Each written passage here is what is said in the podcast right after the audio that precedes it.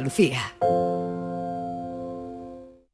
En Canal Sur Radio, Días de Andalucía, con Domi del Postigo.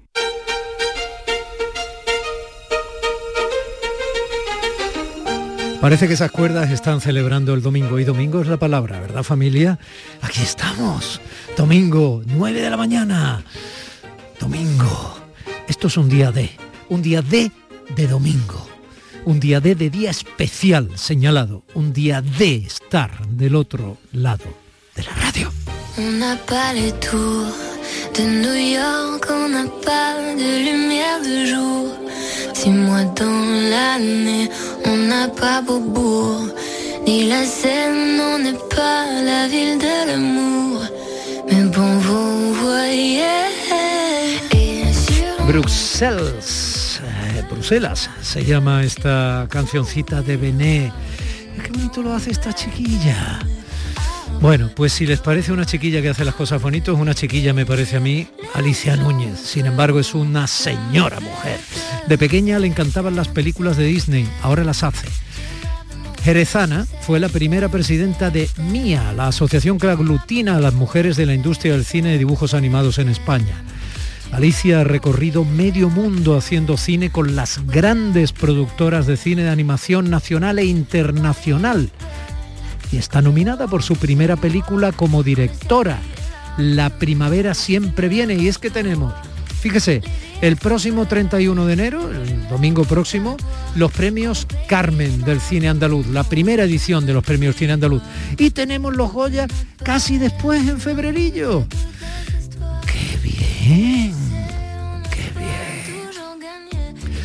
Ella va a formar parte fundamental de los contenidos de esta mañana de domingo. ¿Cómo lo hará nuestro Indiana Jones Manuel Navarro, que hoy nos va a hablar de un yacimiento en nuestra propia tierra que ha sido capaz de levantar el edificio del ayuntamiento, incluso del pueblo, para buscar los vestigios de lo que son prácticamente la historia de la humanidad en cada una de sus épocas. Yacimiento arqueológico de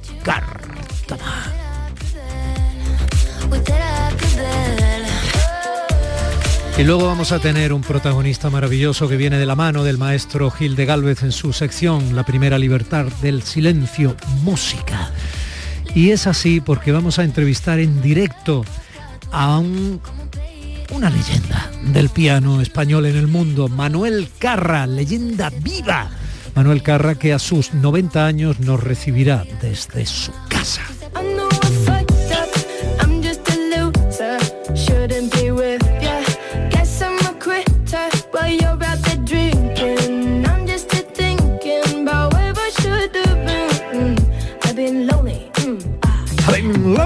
Si te gustan las musiquillas que suenan, como de después me las preguntas, yo te voy diciendo sobre la marcha cuáles son. Este tema se llama Super Lovely y es de una chiquita que se llama Ángel. Un, dos, tres.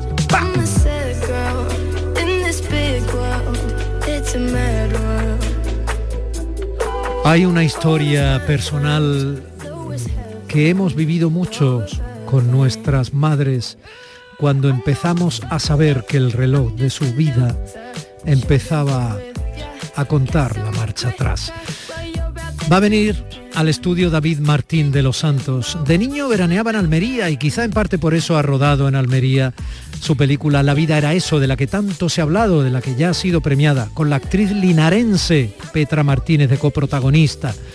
Dos mujeres aparentemente distintas en todo se encuentran en un sanatorio en Bélgica. ¿Quién le iba a decir a ninguna de las dos lo que les pasa en esta historia?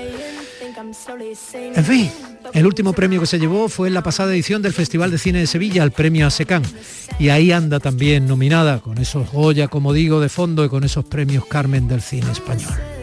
Otro de los protagonistas y también lo será nuestro compañero Paco Reyero, que hoy nos trae un reflexo previo a su flexo de esta noche madrugada, en el que no nos va a pasar desapercibida su manera de definir eso que nos hace soportar mejor la vida, el arte.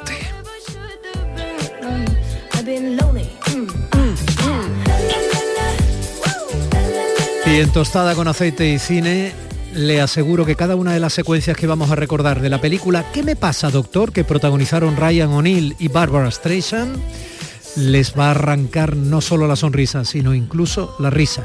¿Y por qué hemos elegido esa película? Porque en Tostada con aceite y cine elegimos una película para ilustrar una noticia de la semana. Esta vez la noticia ocurrió el 6 de enero, no ha sido esta semana, pero la teníamos guardada. Ha muerto Peter Bogdanovich, el gran cineasta, director, guionista, actor, cinéfilo, escritor, documentalista. Hay que recordarle.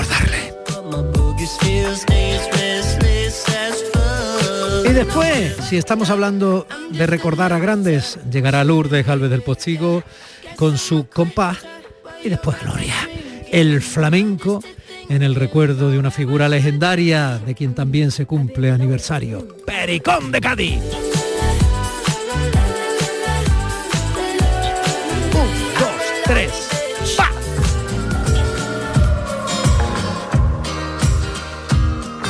Y este cambio es de los que se hacen cogiendo el corazón con la mano y manchándoselo de sangre.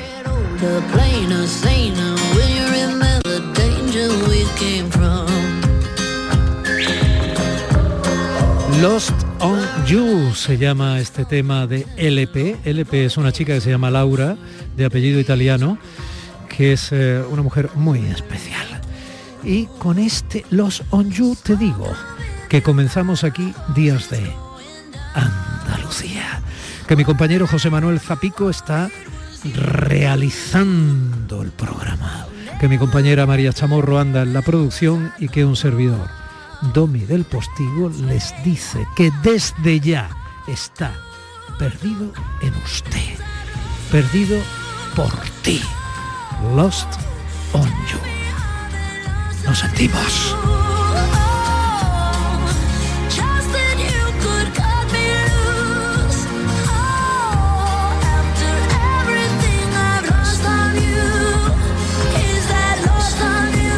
En Canal Sur Radio Días de Andalucía con Domi del Postigo. Ay, qué presencias más bonitas de vez en cuando nos otorga esta tierra a quienes tratamos de comunicar y de divulgar y de conocer y trasladarle gente que uno conoce que considera interesante para usted. No hay demasiada gente que haga animación en toda España. Bueno, los gallegos empezaron, son unos cracks, algo los vascos, hay alguna cosa por ahí y tal las divisiones que tenga Disney y tal, pero, pero vamos, lo que es animación patria, gente que se dedique a esto, ¿por qué te dedicas de pronto a hacer dibujo animado? Pues la verdad es que creo que es algo que te viene de pasión, que tú realmente tengas eso por dentro, porque yo en realidad no dibujo. Realmente yo lo que quería era contar historias ¿En dibujos animados? En dibujos animados. ¿Y por qué? ¿Qué películas veías que te parecía que trasladaban emociones o, argumentos con más eficacia siendo dibujos animados que las que son reales? Pues creo que es verdad que te da un rango de oportunidades para explorar una serie de cosas que si no, no tendrías, o que, de primeras te da la sensación de que no tendrías. También es verdad que la imagen puede ser mucho más bonita. Uy, la imagen, me ha gustado esa imagen. ¿Tú dónde eres? De Jerez. Ay. De Jerez de la Fra. Ay, de la Fra. la, Fra es frontera, pero dicho muy rápido, Fra. ¿Qué está mirando en el móvil? Estoy mirando en el móvil una canción. Alicia Núñez, ¿qué estás mirando en el móvil? ¿Por qué estás mirando el móvil? ¿Qué estás mirando? ¿Le puedes dar, por favor? No te preocupes que no esté metida en el sistema. Dale, pulsa, ponlo delante del micro. lo, que salga. Ay, pégalo, pégalo al micro, pégalo.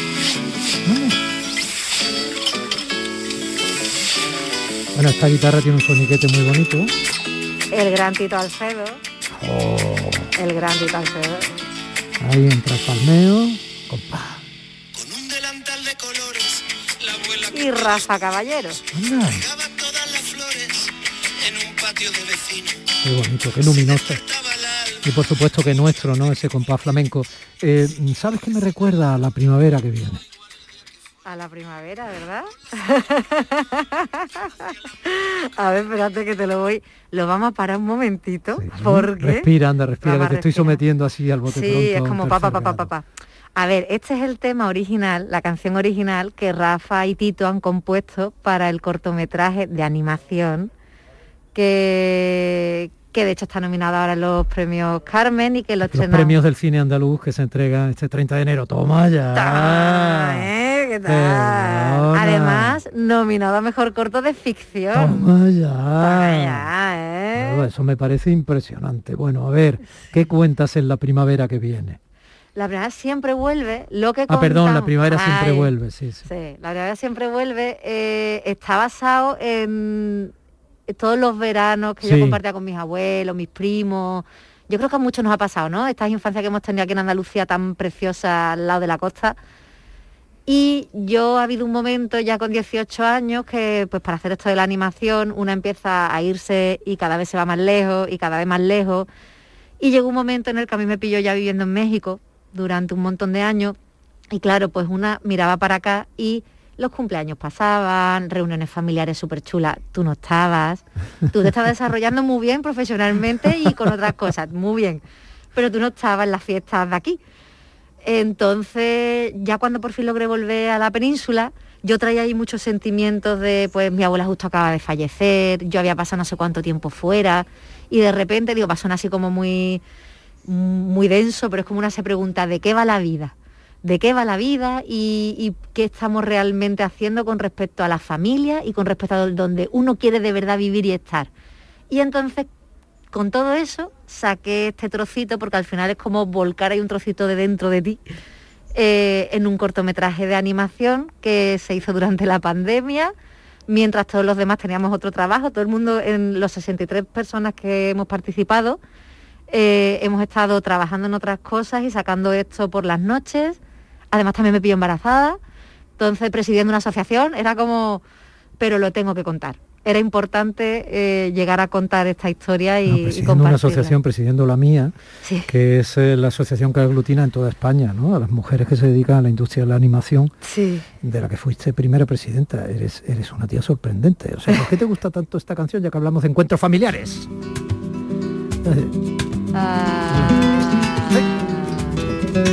Ay. Toma, Cuando el vuelo tu capote pinta Verónica al trote del toro en el redo. Este Diego Carrasco. Cuando hablábamos de esta canción, tú decías, ah, es Miguel Poveda.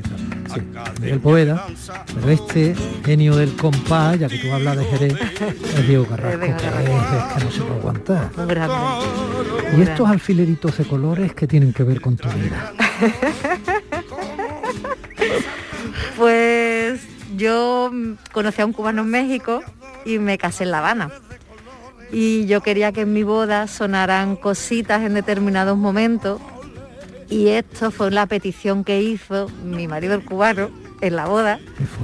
Para que, porque le encantaba. Dice que él lo escuchaba de siempre y que se le ponía la piel de gallina y que entre las diferentes cosas que se seleccionaron, él quería que esto estuviera porque para él esto era el sur. le encanta, le encanta. Entonces para él esto era el sur. No había visto una corrida de toro en su vida, entiendo. Eh, pues fíjate que yo te diría ah, que, digo, ya sé que ya ha ido, pero no lo digo porque es lo que cuenta, ¿no? Este sí, sí, sí. A ver, ponlo, ponlo, ponlo.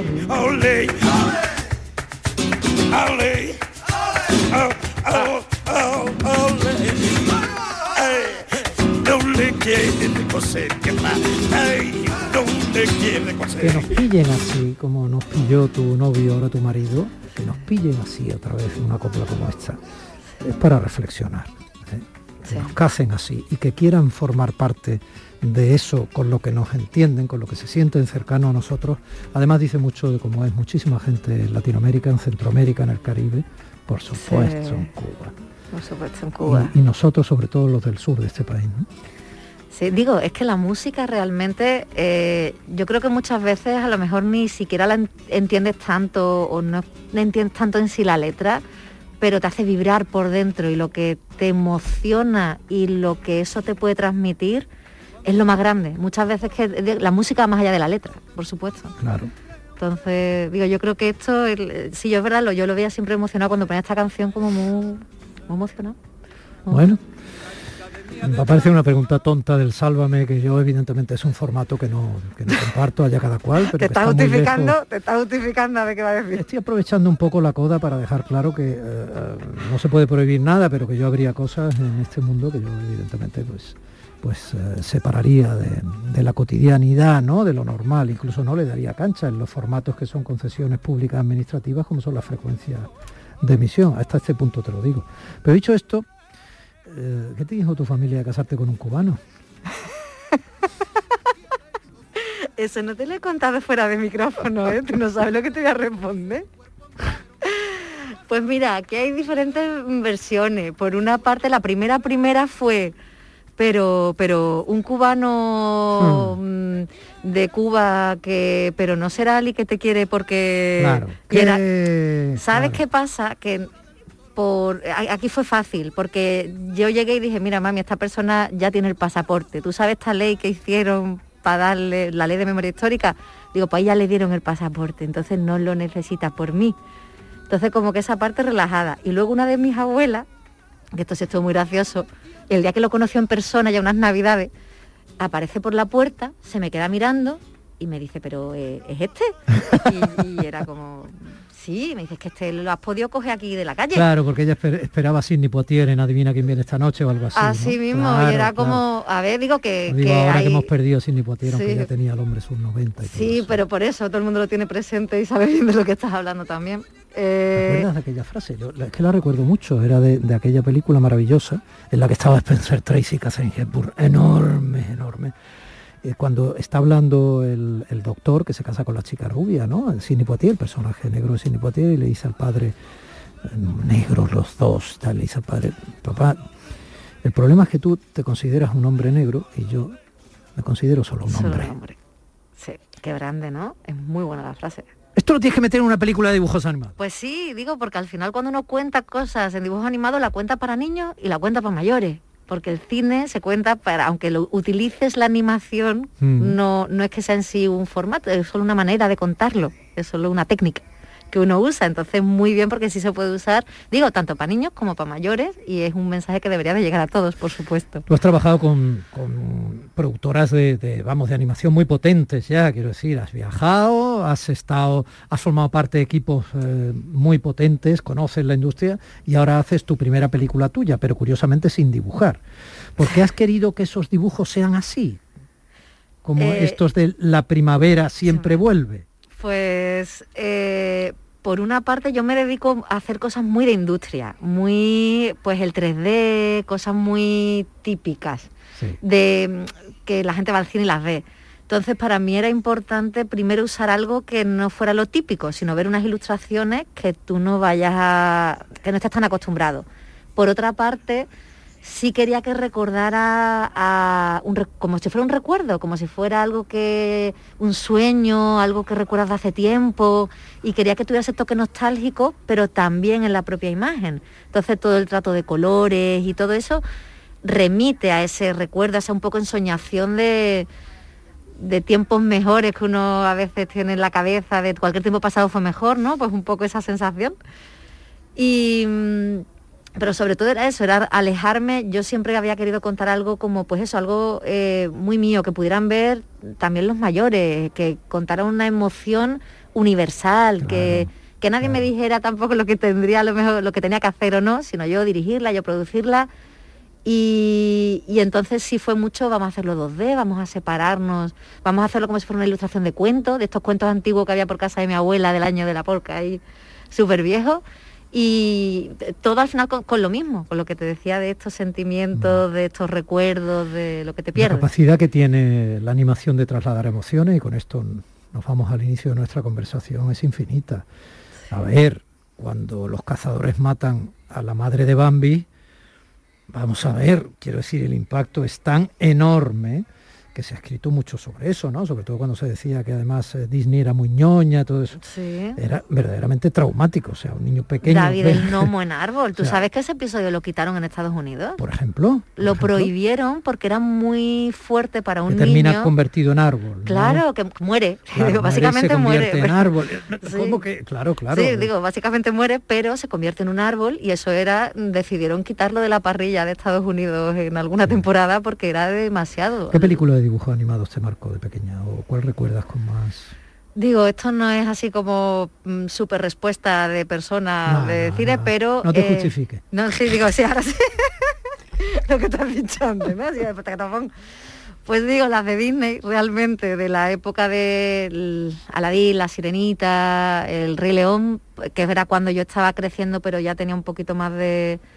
Me marcaron mucho. Fíjate, quizás más Mary Poppins, y no es animación 100% porque tiene básicamente la mayoría imagen real, me marcó muchísimo, tanto que la sigo viendo. Es curioso, Mary Poppins, que efectivamente son personajes reales, con algún eh, efecto especial que es entrañable porque están muy superados por el tiempo y tal, pero es una película de dibujo animado, Sí, aunque no sea dibujada. Es muy curioso. sí. Así se entiende cómo se utiliza un poco la, la inocencia a la hora de trenzar una imagen, ¿no? o, un, o un rostro, un carácter, para crear emociones que son efectivamente, como tú decías, universales y no tienen por qué ser ni mucho menos inocentes ni ingenuas, ¿no? Y a veces son muy duras. sí. Yo mm, eh, soy un loco de Miyazaki, lo digo ya por convertir esta entrevista en una charla. mí- a mí No puedo, me o sea, fascina. Mis niños han visto Miyazaki, el chiquitillo ahora tiene tres años, o sea, y va a verlas ya, ya ha visto Poño, pero es que La, la mía de cuatro ha visto todas ya las del estudio de te iba a la- decir, digo, el, mayor que yo tengo, que tiene 11, las vio con 4 o 5 Claro, años, las claro, había claro, visto todas. Entonces, en fin, esto es... Yo eh, llevo un Totoro en uno de mis abrigos, llevo un Totoro hecho broche, Totoro Forever. De, vamos, Totoro ahí es un maravilloso personaje, todo qué lo que... sí. Totoro, por favor. De hecho, mi hermana muchas veces dice que, mientras crecíamos le recordábamos Mei Sasuke, le recordábamos a nosotras. Y una vez me hizo un vídeo para la boda, ahora que otra vez volvemos a la boda. Y me puso un montón de imágenes y de momentos de ellas dos que lo ponían paralelo con vídeos caseros nuestros. Eh, a mí, digo, a mí, a mí Miyazaki me encanta, pero yo, por ejemplo, a Miyazaki no lo vi de pequeña. que No, tú, no, claro, tú a ti no te... Claro, no. yo no, ya lo vi más de mayor Claro, claro. y, y claro, ahora para mí es importante que mi hija lo vea, pero claro, a mí en ese momento no me, no me marcó. Fíjate ahora que también estaba pensando, yo estuve en Arman, en Bristol. Igual así Gromit, yo recuerdo que mi tío que viajaba mucho, Wallace y Gromit. ¿eh? Recuerden, que lo he dicho ahí. es que ya lo ha soltado aquí. igual hay Gromit. ¿eh? Claro, me parecía Wallace y Gromit, Wallace y Gromit, yo...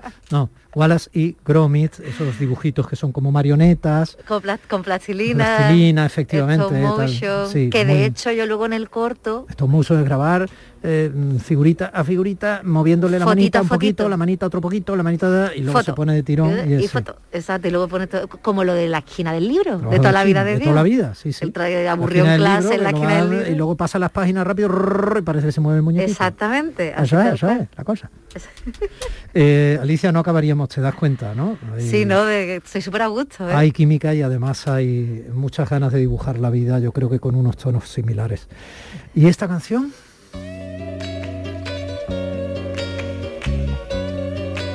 Has elegido tú, quiero decir, no. Lo sé, lo sé, es que estoy esperando a que arranque un poco, ¿no? Que- Dale, dale, es verdad, es.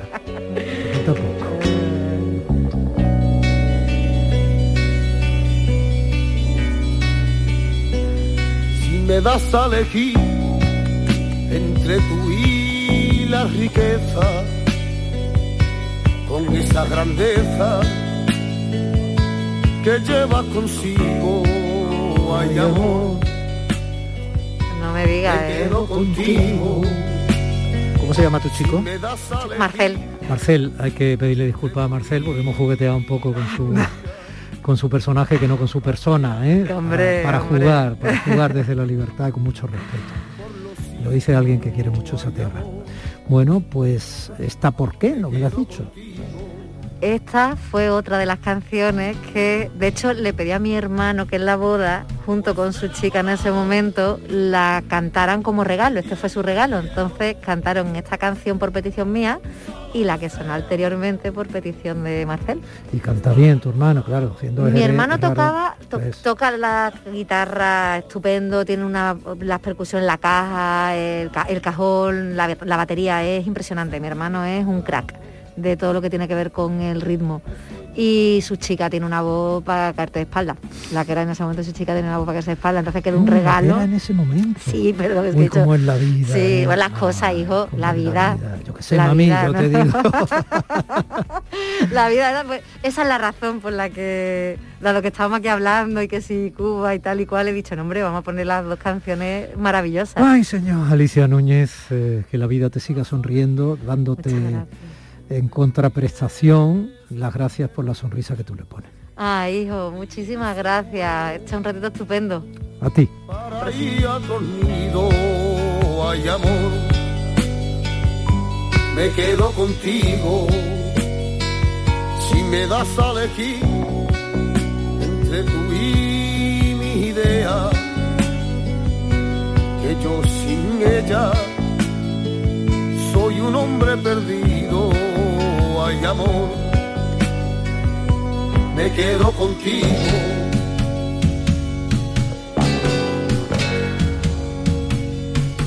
Pues me he enamorado y te quiero y te quiero.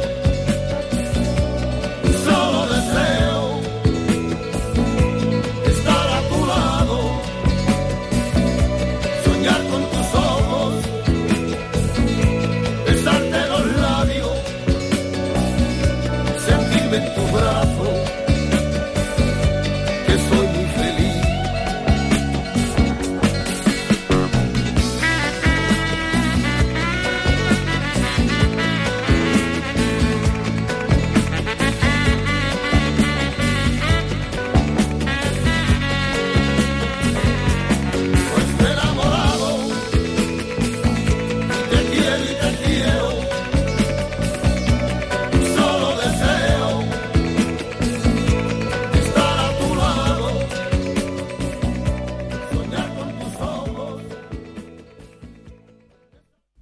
de Andalucía con Domi del Postigo, Canal Sur Radio.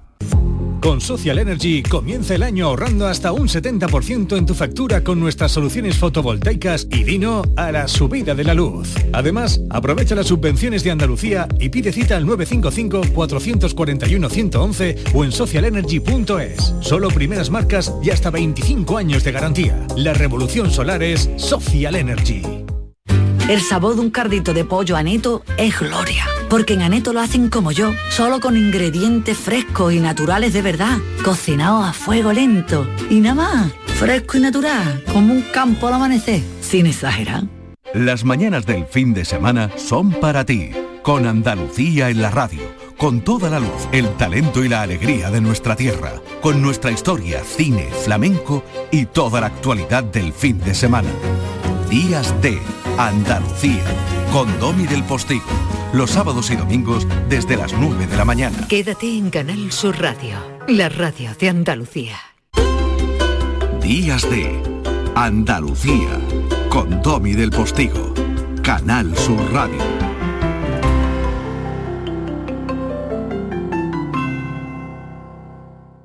Estoy seguro que cada vez que yo le doy paso a nuestro Indiana Jones particular, que ustedes saben que más o menos sobre esta hora de los domingos es cuando suele aparecer y nunca sabemos en qué lugar del mundo aparece, estoy seguro que eh, cuando yo le doy paso muchas de las cosas que nos refiere eh, al menos yo, quizá usted es bastante más conocedor que yo de, de civilizaciones antiguas y este tipo de cosas, pero al menos yo no suelo tener ni idea antes de lo que me cuenta. Luego ya sí, porque bicheo mucho, porque me estimula mucho a conocer. Pero fíjense, la sorpresa ahora es que se empeña en decirme, aprovechando lo que ha sido noticia en estos días, en que en Andalucía, en un lugar llamado Cártama de la provincia de Málaga, hay un yacimiento tan espectacular que en ese mismo yacimiento están representadas de manera sucesiva algunas épocas de la historia de la humanidad.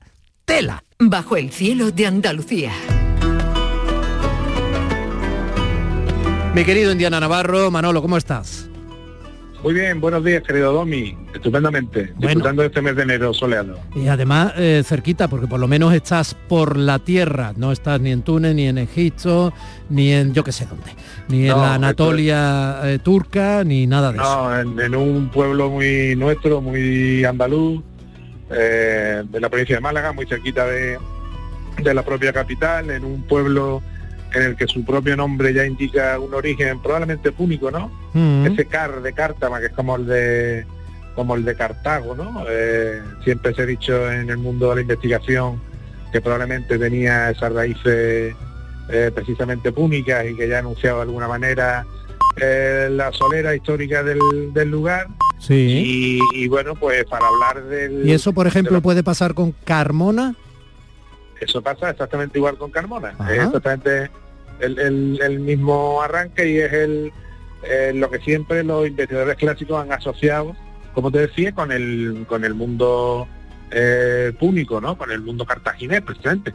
Con lo cual, bueno, es una pista, no es una certeza, pero quizás no anda demasiado lejos, aunque las nuevas investigaciones eh, nos están ofreciendo, sin duda, otras perspectivas que vamos a contar si te parece bien. ¿no? Hombre, claro, cómo no me va a parecer bien, pero vamos, estoy loco por saberla. Lo que yo he dicho no es exagerado, ¿verdad? En el yacimiento arqueológico de Cártama están representadas distintas etapas de la historia.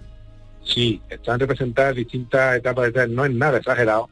Es un lugar que por su, situación geográfica está al borde del río Guadalhorce, en un otero, en una elevación. Eh, muchas personas habrán visto al pasar por la carretera que baja desde desde la zona de Ardales, de la zona de Campillo, eh, que es una, una colina en la que hay una ermita, que es la ermita de la famosa Virgen de los Remedios, que como sabes siempre ha sido una devoción muy malagueña, donde la gente históricamente iba en el mes de abril, y, es un sitio que domina perfectamente el Valle del Guadalhorce, el río Guadalhorce y la entrada a Málaga. Bien, ya que, has, ya que has nombrado Ardales, ya que has nombrado Ardales, recordemos porque no tenemos por qué pensar que los oyentes están permanentemente escuchando todo lo que decimos y mucho menos tomando notas. que en Ardales, que es un sitio altamente recomendable, muy cerca del Pantano del Chorro, muy cerca del Caminito del Rey, etcétera, etcétera, que en Ardales, muy cerca de todos los remontes que nos pueden llevar desde, por un lado, la Sierra de las Nieves, por otro la Serranía de Ronda, por otro estamos dentro, el Valle del Guadalhorce, todo altísimamente recomendable. No dice ahora que estamos en semana turística de Fitur y tal, el anuncio ese de la Junta no habla de la alegría, pues todo es una alegría de sitio. Bien, dicho, bien dicho esto, en Ardales, recordemos que en las cuevas de Ardales hay restos de claras presencias neandertales. Restos de claras presencias neandertales y restos de la pintura rupestre, como ya hemos contado aquí en este, en este espacio, en este programa, con la compañía de nuestro admirado Pedro Cantalejo, eh, la presencia de, arte rupestre o de pintura rupestre eh, con la datación más antigua que se conoce ahora mismo eh, en el planeta, ¿no? O de las más antiguas, ¿no? Junto a las de Sulawesi en Indonesia. Bien, puesto todo esto en valor, puesto todo esto en valor, sigamos por Cártama, que me estabas hablando de esa cuesta que sube a la ermita de la Virgen de los Remedios. Exactamente, por, y por encima algunos de nuestros oyentes recordarán eh, la imagen de, una fortaleza, de un castillo, que es un castillo de época andalusí, eh, pero bueno, esa situación ya nos está anunciando de alguna manera esa posición geográfica de dominio sobre el río, sobre el valle eh, y sobre la entrada a Málaga, que es una auténtica puerta de Málaga, ya nos está anunciando que bueno, aquello tiene que estar habitado desde hacía mucho tiempo. Y como decía, casi que es un palincesto reescrito una y otra vez, desde, pero desde el Paleolítico, ¿no? Porque en investigaciones recientes incluso eh, se han descubierto eh, bueno, herramientas líticas, eh, bifaces en concreto. Hay una bifaz que es muy bonita, que está expuesta en el nuevo museo, porque se ha abierto un nuevo museo en el pueblo. Creo que es una gran noticia que un pueblo de esta, de esta dimensión haya afrontado un reto histórico y arqueológico tan importante y haya sido capaz de dar un paso adelante y abrir un museo en plena crisis, que no es nada fácil. Sin duda, sin duda. Vale, pues, pues, me, tiene, pues me, tienes que dar otro, otra pequeña pausa. Palimpsesto es eso que se lee igual por un lado que por otro. No, palimpsesto es, es? es, ese eh, trozo de pergamino que se, sabes que en la, construcción de los libros antiguos, los libros se hacían de piel o se hacían eh, de, papiro, ¿no? Los más antiguos. Sí. El, el palincesto es un libro que la hoja es de piel y la hoja se podía borrar y volver a escribir sobre él. Vale con lo cual utilizamos la figura un poco metafórica de palinsecto cuando algo está, una misma pared, por ejemplo, o un mismo solar está reutilizado en, en diferentes oca- ocasiones sucesivas en el tiempo. ¿no? Sí, lo que Entonces, hacen, lo que hacen los niños en, en La Habana, en la escuela con la libreta. Exactamente. Sí, por, otra razón, evidente, y fundamentalmente razón, por, sí. claro, y fundamentalmente. Sí, pero bueno, los primeros, escasez. per- los primeros pergaminos se reutilizaban por, por esa misma razón, porque Claro, es un material claro. altamente escaso. ¿no? Claro, claro, eso lo cuenta muy bien en el Infinito en un Junco, Irene. Sí, señor. Bueno, Sí, eh, escúchame, sí, es muy bonito. Escúchame, y bifaz, porque me- he creído entenderte que lo que se había encontrado era una bi- bifaz. Sí, una bifaz es una herramienta lítica, es una piedra que Ah. han tallado nuestros antepasados eh, por las dos caras, por eso se llama bifaz. Ajá. Es lo que se corresponde técnicamente con el llamado modo 2 o achelense, eh, que bueno, que es una clasificación que le viene el nombre de, de una localidad eh, francesa, no que sean hachas como piensa la gente, aunque a veces se le llama hacha a estas piedras también. y han aparecido eh, herramientas de esta época que yo me atrevería a, a situar en el Paleolítico medio, es decir, hace como un poco medio millón de años, ¿no? Con lo cual estamos hablando de un sitio en el que probablemente la vida humana se ha desarrollado en el último millón de años, como todo lo que está cerca de la bahía eh, de Málaga y de los y de los ríos y rías que penetraban en su interior, ¿no? Porque hay que pensar en el paisaje de la costa de Málaga y de otros sitios que ahora los ríos están colmatados o simplemente, eh, bueno, son ríos, como el caso del río Vélez o el caso del Guadalhorce, pero que hubo una época en la que eran tramos navegables, ¿no? Era un poco más parecido a las rías del, del norte de la península, ¿no? Sí, Entonces, eh, tenemos el pueblo, tenemos la ubicación y luego tenemos la voluntad, creo yo, de una sociedad que ha sido capaz de prácticamente desmontar medio, bueno, por lo menos el centro del pueblo, desde el año 2005 hasta ahora para sacar a la luz eh, todo ese patrimonio arqueológico que fíjate lo que te voy a decir, ya se empezó a conocer en el siglo XVIII. Bueno. La primera excavación que se hizo en Cártama coincide con- en época con las del Herculano y Pompeya. Fíjate, estamos hablando, por tanto, de un, un verdadero clásico de la, de la arqueología. Si visitas el Museo de Málaga, el conjunto escultórico de las matronas sedentes, que está en la puerta de la sala eh, de arqueología, eh, se excavó en, en Cártama, en el, en el pilar de arriba, que está justo al lado de la iglesia, sí, un poquito más hacia, hacia la muralla del castillo, sí. y, y eso ya daba pistas de que el sitio, el pueblo, había tenido una importancia en época romana eh, grande, ¿no? La aparición de sucesivos mosaicos de gran dimensión y técnicamente muy buenos, ¿no? Eh, pues no hizo durante la década de los 40, 50, 60, más que afianzar esta hipótesis de que el, claro, que el sitio podría ser un municipio, podría tener eh, bajo su bajo sus casas, bajo su suelo, mucho más de lo que de lo que podría sospecharse. Y tanto es así que hasta recientemente, hasta hace unos meses, ha vuelto a aparecer otro gran mosaico cerca de la plaza, ¿no? La plaza que es justo al lado de la iglesia, si conoces el pueblo has estado alguna vez, eh, bueno, ahora está donde estaba el ayuntamiento, ¿no? Fíjate el sacrificio ser urbano del pueblo. Me estás diciendo eh, que levantaron el ayuntamiento. levantaron al ayuntamiento y todos los al lado para hacer la excavación. Pero mismo está la excavación, que se va a poner en valor. Magnífico.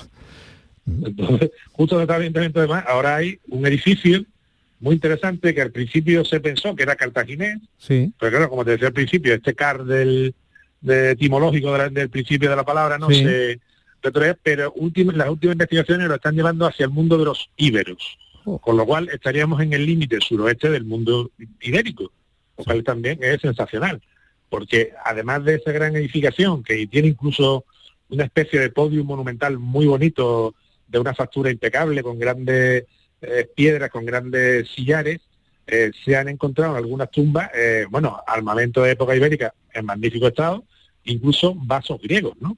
De- pero vasos griegos de primerísimo nivel, ¿no? Con lo cual, ahora mismo, digamos, la sangre hierve en, en Carton en sus investigadores, ¿no? En el gran eh, Paco Melero, que lleva tantos años trabajando ahí, sí, sí. porque están encontrando una cantidad de materiales, eh, bueno, que no hace sino eh, eh, sostener las hipótesis que te- tenían al, al principio de este 2005, cuando empezaron esta gran obra y este gran proyecto realmente audaz, que, que ha levantado, como les digo, la plaza principal del pueblo. ¿no? Un O sea, proyecto, que- un proyecto audaz que puede configurar parte del futuro de, de un pueblo como Cártama, ¿no? Porque eso se puede convertir en un clarísimo atractivo turístico de corte cultural, eh, claramente etcétera, ¿no? en una localidad tan cercana a la Costa del Sol, a la propia Málaga. Y que de pronto eh, te puedas dar un paseo por tantas civilizaciones antiguas. Bueno, Claro. es que además me has empezado tú hace medio millón de años, Sí, es que eso es muy, sí. muy ambicioso, Sí. ¿no? Y Pero donde se vean cosas reales, si me estás hablando de un gran mosaico, es un gran, eh, concrétame gran.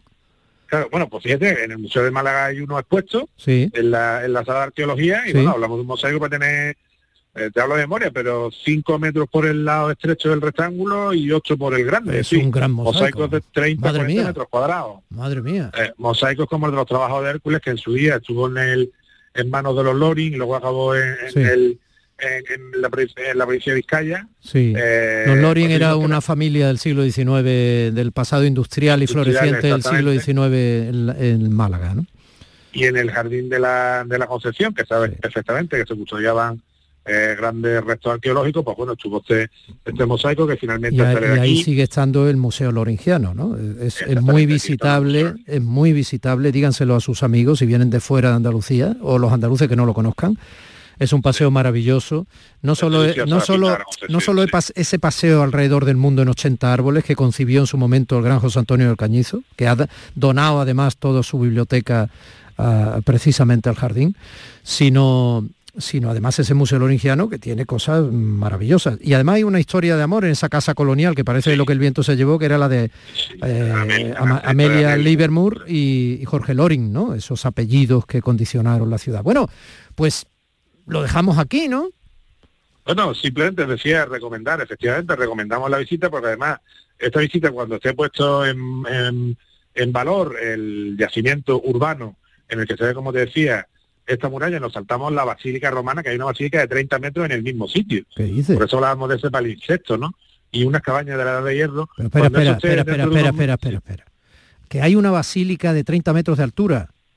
No, de 30 metros de longitud. Ah, ah, ah. pero con muros de dos metros, ¿eh? Y con eh, un pedestal muy bien conservado, se ven los mármoles perfectamente. Pero y eso estaba bajo tierra. Eso estaba debajo de las casas del pueblo, estaba en plena plaza, plaza, eh, la plaza principal del pueblo. Sí, eso está bien, porque claro, se correspondía con el foro. Bueno, bueno, bueno, de la eso, ciudad. esto es de- de- demasiado para el botín, como decía. pues habrá tiempo de volver a este yacimiento arqueológico de Cártama. De todas maneras hay referencia gráfica en internet, bichello, porque merece muchísimo la pena. Sí, Querido Indiana, mm, semana que viene más. Semana que viene más. Mucha fuerza. Un abrazo grande. Un abrazo. Días de Andalucía con Domi del Postigo, Canal Sur Radio. ¿En qué capítulo de tu vida estás ahora? ¿Quieres hacer una reforma? ¿Cambiar de coche? ¿Tus hijos ya necesitan un ordenador para cada uno? ¿O quizás alguno ya empieza la universidad? ¿Habéis encontrado el amor y buscáis un nidito? En Cofidis sabemos que dentro de una vida hay muchas vidas y por eso ahora te ofrecemos un nuevo préstamo personal de hasta 60.000 euros. Cofidis, cuenta con nosotros. Ni el challenge del papel higiénico, ni el de la botella. Los retos más difíciles a los que se enfrenta nuestra generación están en la vida real, como el famoso encontrar trabajo challenge o el independizarse challenge. Y aunque para superarlos necesitamos vuestro apoyo, aceptamos el reto. Súmate en aceptamoselreto.com. FAD 916 1515. En cofidis.es puedes solicitar cómodamente hasta 60.000 euros, 100% online y sin cambiar de banco. Cofidis, cuenta con nosotros. Canal Sur Sevilla, la radio de Andalucía. Es el momento de disfrutar de las rebajas del Centro Comercial Los Alcores. Ven y descubre las mejores ofertas en moda, complementos, hogar, ocio y restauración. Y pasa un momento inolvidable. Ven a visitarnos en Autovía A92 Salida 7, Alcalá de Guadaira. Centro Comercial Los Alcores. Mucho donde disfrutar. ¿Te está afectando la subida de la luz? Claro que sí. Por eso en Insolac Renovables instalamos paneles fotovoltaicos de autoconsumo con los que podrás generar tu propia electricidad. Y ahora, con la subvención del 40% de la Agencia Andaluza de la Energía, lo tienes mucho más fácil. Entra en insolacrenovables.com e infórmate de las ventajas que tiene el autoconsumo. Insolac, expertos en energías renovables desde 2005. Este lunes, a partir de la una de la tarde, la tertulia de la jugada de Sevilla te llega desde el nuevo restaurante Burro Tomares, con toda la información y actualidad del deporte de Sevilla. La gastronomía más canaria se cocina en Tomares, en Burro Canaglia Bar and Resto de Tomares, en la avenida del Aljarafe 1416. Disfruta de la experiencia Burro Canaglia Bar and Resto de Tomares. Te quedarás sin palabras.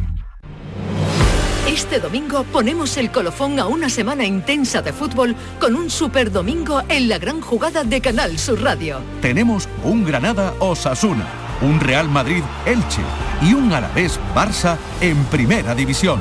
Más todo el fútbol andaluz de Segunda y Tercera Federación. Y todo lo vivimos en la gran jugada de Canal Sur Radio.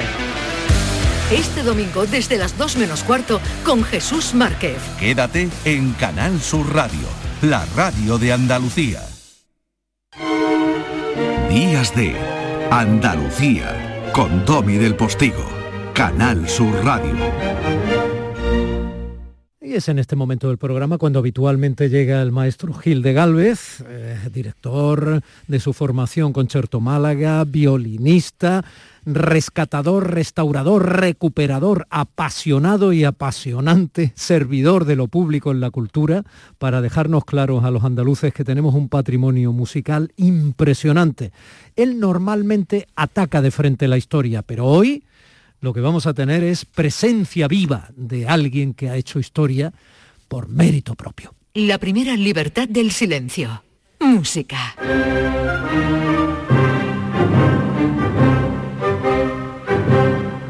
Bueno, no es que vayamos a tener a Beethoven, ¿no? Eh, José Manuel Gil de Galvez, buenos días. Buenos días, bueno, vamos a tener a Manuel Carra, escúchalo.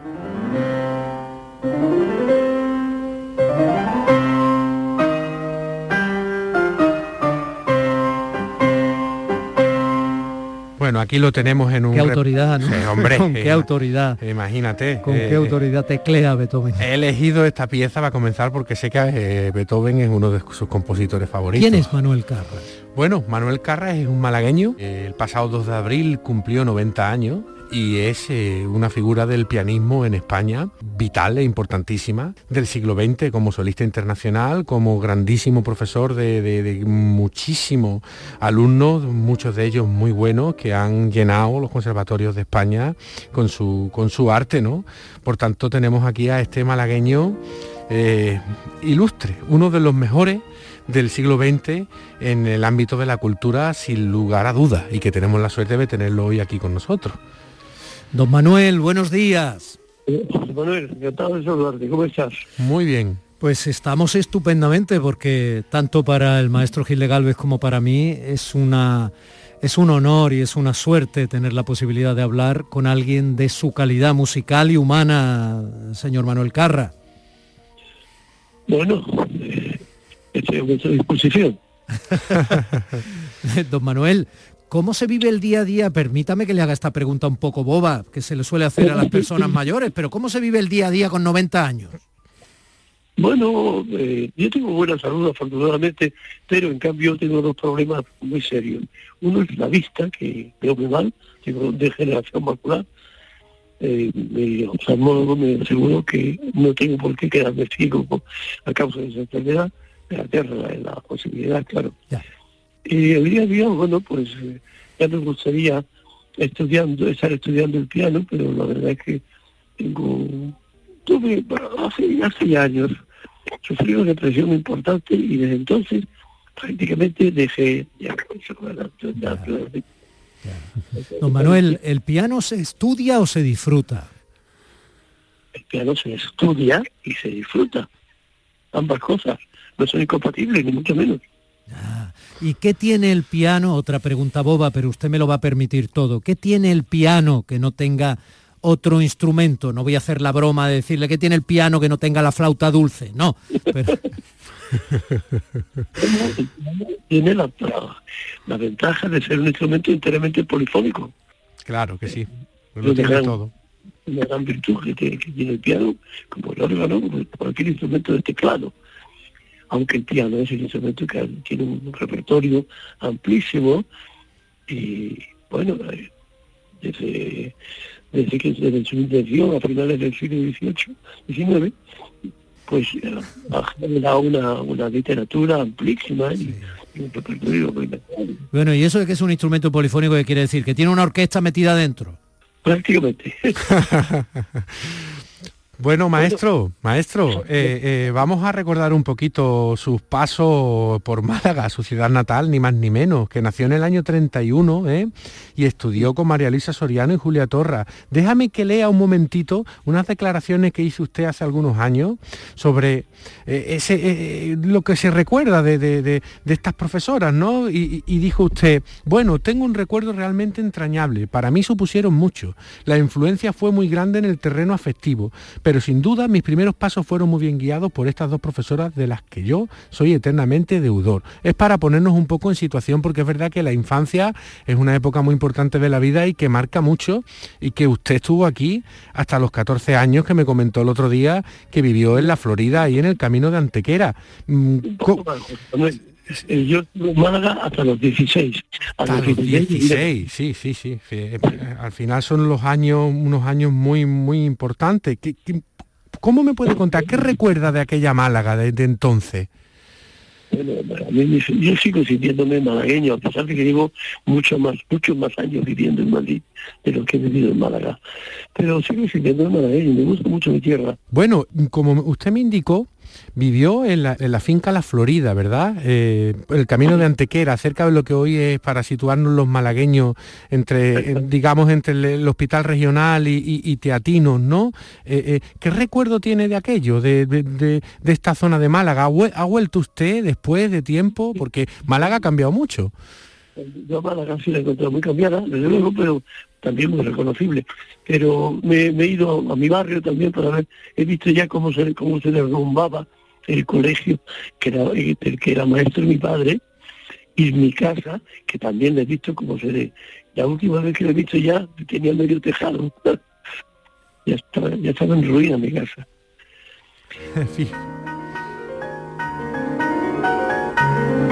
Aquí tenemos ya al maestro en el registro de Albeni, ni más ni menos. Y de Málaga nos vamos a Almería.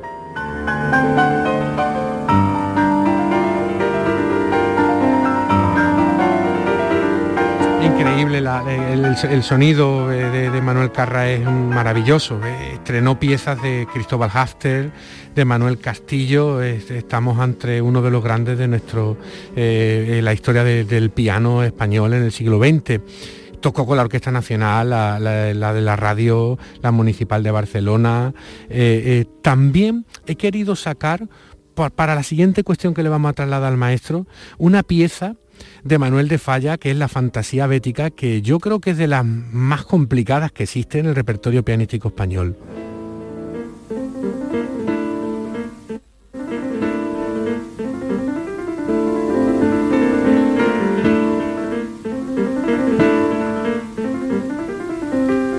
Que todas estas piezas que estamos poniendo son en directo. ¿eh? Eh, por ejemplo, esta pertenece a un concierto concretamente en la Sala María Cristina de Málaga del año 88. Es una ejecución excelente.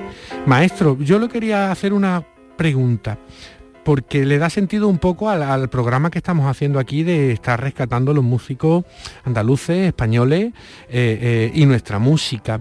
¿A qué cree que se debe que la música española no ha tenido una potencia más importante en, lo que es la música universal, ¿no? Más allá de, del concierto de Aranjuez de Rodrigo, del gran maestro Falla y, en el piano en Albeniz y Granado, eh, por, qué no hemos conseguido colocar a más compositores nuestros en ese contexto internacional? se está olvidando de algo importante del renacimiento de la polifonía española, en los siglos XVI y XVII, era magnífica. Sí, eso está claro, eso está claro.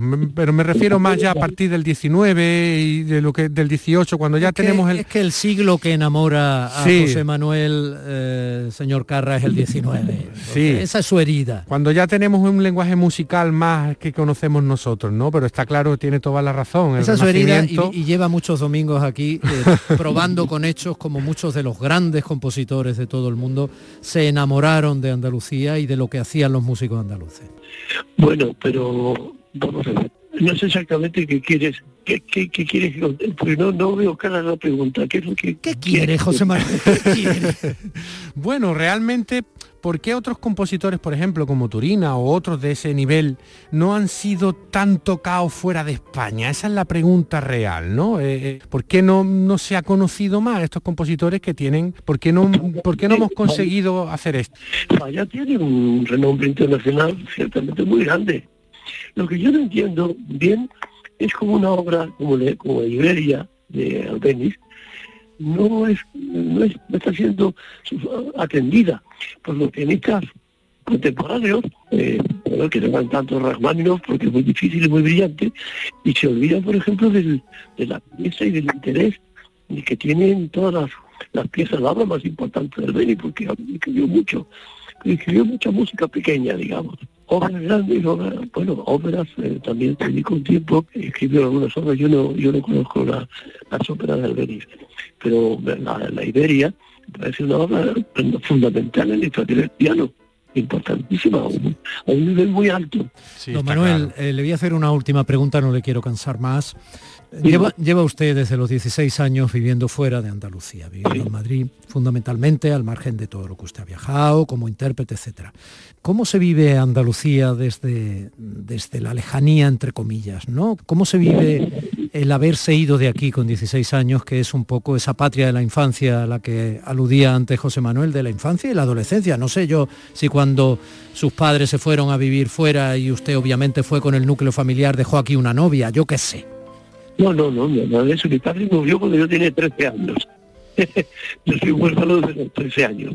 Ah, y entonces, ¿qué motivó, entonces, ¿qué motivó que usted se fuera de, de, Málaga con esa edad? ¿Qué motivó que la familia saliera de aquí? Ampliar mis estudios, porque, bueno, ah. yo tengo un recuerdo imborrable de, de María Luisa Soriano, sobre todo, y también de Julia Torra, por supuesto. Sí, sí. Pero yo quería ampliar estudios y quería que venir a Madrid, como pronto. Ya, ya ya, ya. importantísimo pianista español del siglo XX, sí. que es José Cubiles. José Cubiles, claro, y ya se quedó usted en Madrid. Y ya me quedé en Madrid, bueno, después también estudié un tiempo en Francia, sí. París, como la Sarreví, y también fui a Italia en varias ocasiones a trabajar en la Academia Quillana, en Siena, porque me interesaba conocer la técnica del clavicémbalo, sí, sí. para cambiar de instrumento, ni mucho menos, pero bueno, ampliar estudios, los, los estudios los acaban cuando termina la carrera. Claro. Claro, claro, claro. Entonces, Sin bueno, duda, ni la vida, claro, claro. bueno, don Manuel, ha sido un verdadero, insisto, ha sido un placer, un honor. ¿Y con qué poco tiempo, cuando alguien que sabe, eh, con qué poco tiempo se puede aprender tanto de, de, de algunas de las palabras de esa persona que sabe cuando habla? Un abrazo muy grande. Un abrazo, maestro. Un abrazo, José Manuel. Hasta pronto.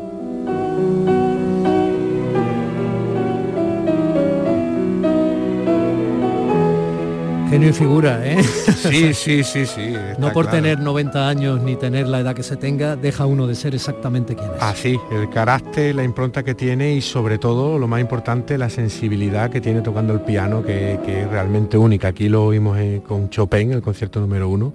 Y sé que has estado en su casa en Madrid, que ha favorecido sí. este encuentro. Sí, claro, claro. Es una persona muy, muy agradable y sobre todo cuando estudias un poco sobre su personaje, eh, muy, es muy claro y, y, muy humilde también en el mejor sentido de la, de la palabra, ¿no? Y, y súper educado. Bueno, claro, con tanto estudio. Manuel Carra, una leyenda viva de nuestra música. Muchísimas gracias, maestro. Semana que viene. Más. Hasta la semana que viene, Domi.